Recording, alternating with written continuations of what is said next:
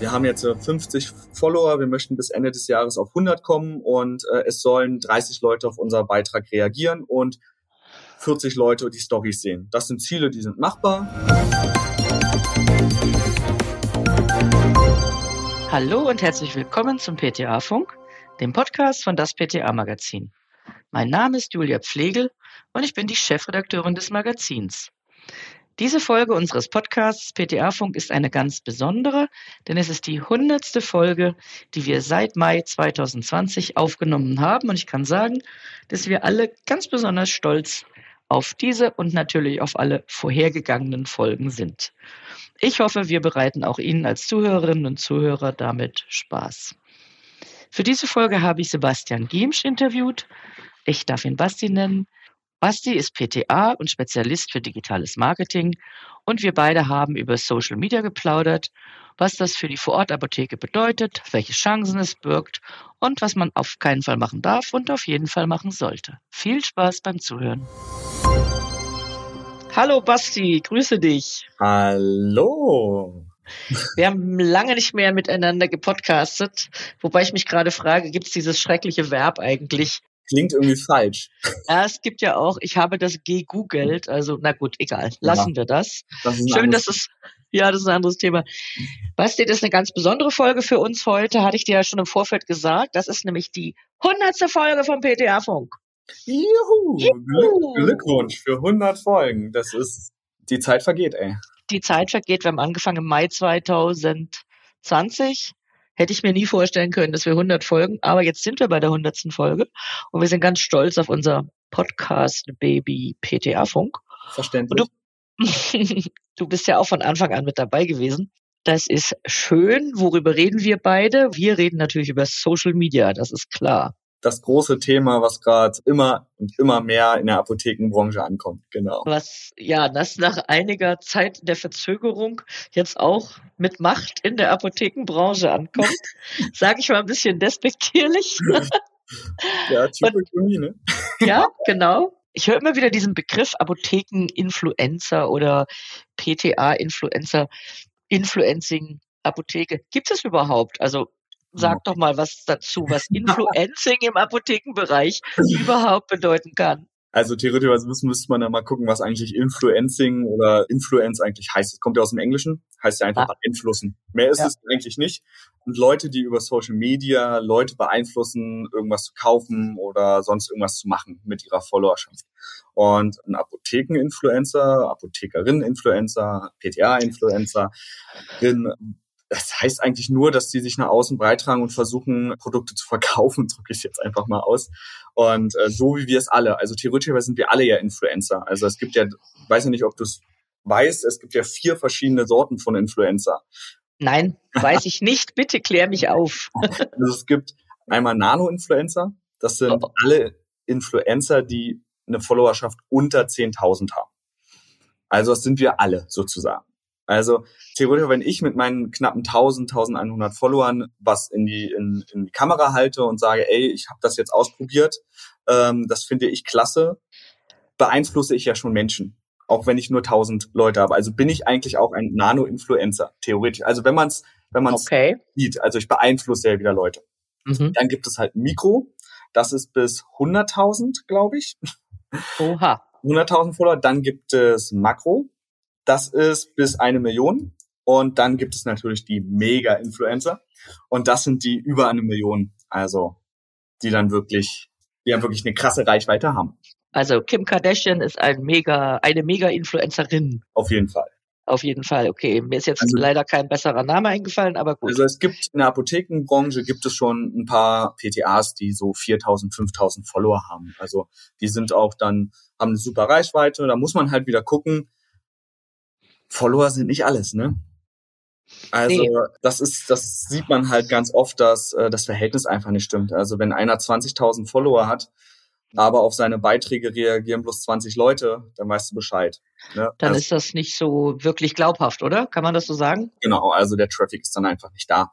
Also ich habe lieber 1000 richtige Follower als ja. 100.000 falsche, weil ich sage jetzt einfach mal, wenn eine Apotheke 1000 Follower hat im Umkreis, die bei jeder Aktion mitmachen. Ja, das ist schon mega viel, ne? Das ist mega viel. Auch schon ja. 100, also 100 Follower im Umkreis, die alles mitmachen, ist schon super deswegen die Followerzahlen, ah, das finde ich immer ein bisschen schwierig zu deklarieren, dass das jetzt so ein so nach außen breit treten, nee, ich habe jetzt so und so viele Follower, das bringt halt auch nichts mehr. Auch in der Musikbranche ist das jetzt auch nicht mehr so, wie es früher. Naja, das ist, ist halt ein quantitatives Kriterium, ne, und noch kein qualitatives. Das genau. ist halt so.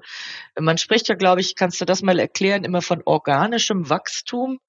Ja, im Follower-Bereich, im Influencer-Bereich, was ist das? Ja, organisch ist, dass es ohne sag ich mal, ohne Geld in, zu investieren, äh, in Ads zum Beispiel, dass es organisch wächst, also aus aus, aus sich heraus. Aus sich heraus. Also wenn du jeden Tag was postest und so, dass es einfach deine Follower durch bestimmte Hashtags zum Beispiel auf dich kommen, deinen Content cool finden und dann liken. Du kannst ja auch ganz easy Follower kaufen, ne? Das geht ruckzuck. Gib bei Google Instagram Follower kaufen ein, dann kriegst du 1000, 2000 Follower für einen Euro. Gut, wir wachsen organisch, das ist unser Ziel. so soll es auch sein. Also du hast gerade gesagt, wir nehmen jetzt mal eine Apotheke, die hat 100 Follower. Wenn die alle aus dem Umkreis sind, das ist natürlich super, ne? sind potenzielle 100 Kunden. Warum ist denn überhaupt das wichtig für eine Vorortapotheke? Reicht das nicht, wenn ich schöne Werbung schalte in der Zeitung oder Flyer verteile oder ist das schon ein bisschen zu oldschool heute? Es kommt auf die Zielgruppe an. Also das mhm. ist so das Wichtigste, ne? Also, dass man einfach mal guckt, welche Leute will ich überhaupt ansprechen und was sind meine Wunschkunden? Wenn man natürlich, also ich sag mal, junge Publikum ist immer falsch gesagt, weil Generation Silver auf Facebook, ne? Auf Facebook sind ja immer noch ganz, ganz viele Leute, die älter sind, drücke ich mal aus. Und die sind ja da auch sehr aktiv. aktiv ja. ne? Deswegen, ich finde, ein guter Mix macht es. Rein umwelttechnisch würde ich eher auf Social Media gehen als auf Flyer oder so. Das ist so. Und ich finde, zu jeder Apotheke gehört ein bisschen Social Media in der heutigen Zeit, weil wo sind die Leute? Die sind im Internet. Sei es auf Google, wenn sie was suchen. Da sind wir wieder beim Thema SEO und so. Das ist aber ein ganz anderes großes Thema. Da machen wir auch nochmal einen Podcast dazu. und, oder auf Social Media, ne? Und ja. deswegen, das ist auf jeden Fall sinnvoll, da, da zu sein. Reicht denn für eine Apotheke jetzt, sag ich mal, ein Social Media Account? Also ich, ich sag, ich konzentriere mich jetzt auf Instagram oder muss es unbedingt sein, dass ich eben auch noch auf Facebook bin und auf Insta und vielleicht noch auf LinkedIn? Wie siehst du das? Oder ist es abhängig von der Größe der Apotheke oder vom Umfeld? Was sagst du dazu? Wieder zielgruppentechnisch, ne? Wenn man das ältere Zielgruppe hat, dann würde ich eher auf Facebook gehen. Ich bin ein Fan davon, mehrere Sachen zu bespielen. Also Facebook und Instagram gehört ja fast eh zusammen. Das ja, ist, das stimmt. Das ist so, da muss man nur die Beiträge ein bisschen ändern, weil auf Facebook lesen sich die Leute ein bisschen mehr durch als auf Instagram. Da muss man halt viel auf Bilder machen, Karussellposts und sowas, dass die Leute lange äh, bei Instagram am Ball bleiben. LinkedIn finde ich super, um halt äh, im B2B-Bereich, also Business-to-Business-Bereich, Kontakte zu knüpfen, sei es mit Außendienstlern oder so. Also da finde ich, da sollte jeder, der irgendwie Muse hat, sich Netz zu werken, finde ich LinkedIn ist eine super Sache. Mhm. Habe ich auch erst seit kurzem wieder äh, neu für mich entdeckt. Also da mache ich jetzt auch relativ viel, einfach um neue Leute kennenzulernen, die vielleicht beruflich sehr interessant für die Zukunft sind. Könnte ich mir ja auch Personal suchen über LinkedIn zum, zum Beispiel. Beispiel. Zum Beispiel. Weil das ist ja ein großes Thema in der Apotheke, fehlendes Personal. Genau. Ja? Wobei ich sagen muss, viele PTAs sind noch nicht auf LinkedIn. Also irgendwie finde ich da nicht so viele. Ja, Deswegen, kommt auf LinkedIn. Wir sind ja, da auch bald. Ja, ja. Also ich ja. finde LinkedIn ist eine, eine super Sache, also auf jeden Fall. Ja, also wir bereiten das vor für das PTA-Magazin. Das braucht ja so ein bisschen, ne, ein bisschen Vorlaufzeit, damit man da nicht nur mit einem Post erscheint. Das finde ich genau. nicht so toll, ja. Aber, liebe Zuhörerinnen und Zuhörer, bald sind wir auch auf LinkedIn. Ja, also Leute, auch meldet euch bei LinkedIn, ist kostenlos, genauso wie Und Instagram. der Basti ist auch auf LinkedIn, also bitte, sind schon zwei gute Gründe, da mal reinzugucken, oder? genau. Jetzt gehen wir mal so richtig in Medias Res. Also die wenigsten Apotheken oder andersrum, du hast ja gerade gesagt, Instagram sind Bilder wichtig, aber die wenigsten Apotheken haben ja eine Agentur oder kaufen sich jetzt Bilder, professionelle Bilder von einer Agentur und lassen sich Texte machen, sondern machen das ja eher, ich sag mal selber, vielleicht auch ein bisschen selbstgestrickt. Ist das schlimm oder kann man das, sagt man dann, nee, das ist einfach der, der persönliche Anstrich unserer Apotheke? Genau, das zweite. Das ist der persönliche Anstrich. Also Ich finde viele Apotheken, also beste Beispiel ist jetzt gerade Lorena, die auch hier im PTA-Beirat ist. Sie hat äh, ja. äh, zum Beispiel bei ihrer Apotheke einen, einmal einen Angebotspost gemacht, weil je, fast jede Apotheke hat ja so einen Flyer, wo äh, ganz viele Angebote drauf sind. Wenn man jetzt äh, diese Angebote nimmt, zum Beispiel sei ich jetzt ein Ibo von Firma X, ja. Mache ich eine Kachel und wenn die weiter swipen, sind Informationen über Ibuprofen und der Einnahme. Mhm. Und wenn sie noch eine weitermachen, hat man zum Beispiel ein Gesicht von der, die gerade den Post macht. So hat mhm. man eine okay. persönliche Basis, man hat Informationen für die Leute, die darauf gucken und man präsentiert sein Angebot. So hat man drei Fliegen mit einer Klappe geschlagen. Du hast einen Mehrwert für den Kunden, du hast diese persönliche Ebene und du kannst eventuell dein Angebot näher bringen. Wie viele Medikamente sind auf so einem Angebotsflyer? 12, 13. 12, 13, ja, hätte ich auch gesagt. Hm, so, und ja. dann hast du schon wieder zwölf Posts. Wenn du jeden zweiten Tag postest, hast du 24 mhm. Tage Postings und das ist eine Arbeit von einer Stunde, schon wenn du das alles vorbereitest durch äh, Facebook Creation Studio und so, kannst du ja alles vorplanen. Dann hast du einmal eine Stunde Arbeit im Monat und postest was und schon hast du Content. Er hat einfach mal so dahingesponnen. Also da einfach mal so dahingesponnen. Hm. Also wir haben ja das Wissen wir haben das Wissen und das können wir auch nach draußen beitreten. Da müssen wir gar nicht so viel recherchieren. Und ich bin auch immer ein Fan davon, außer du arbeitest bei einer großen Firma, wo du mit Copyright-Sachen irgendwie.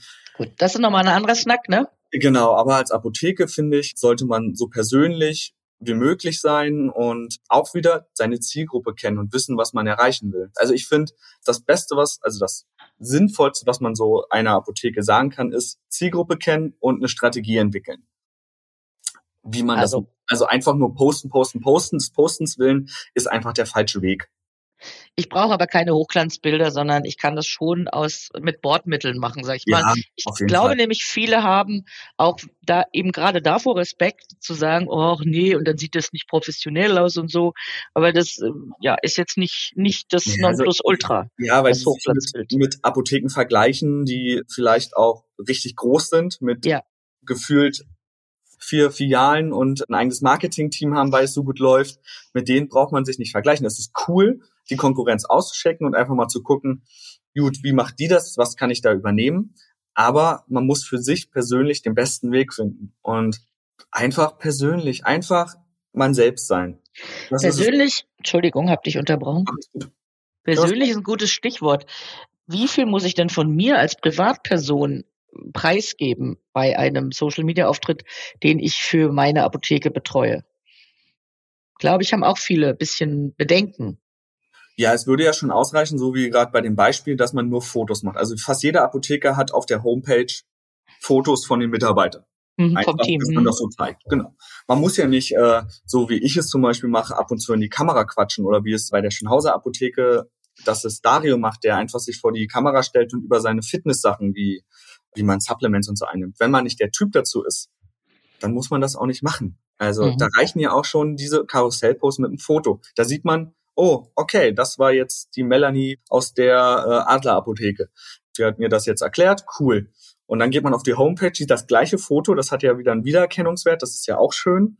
Also man muss jetzt nicht so viel Preis geben, also weil viele wollen das auch nicht, was ja auch total in Ordnung ist.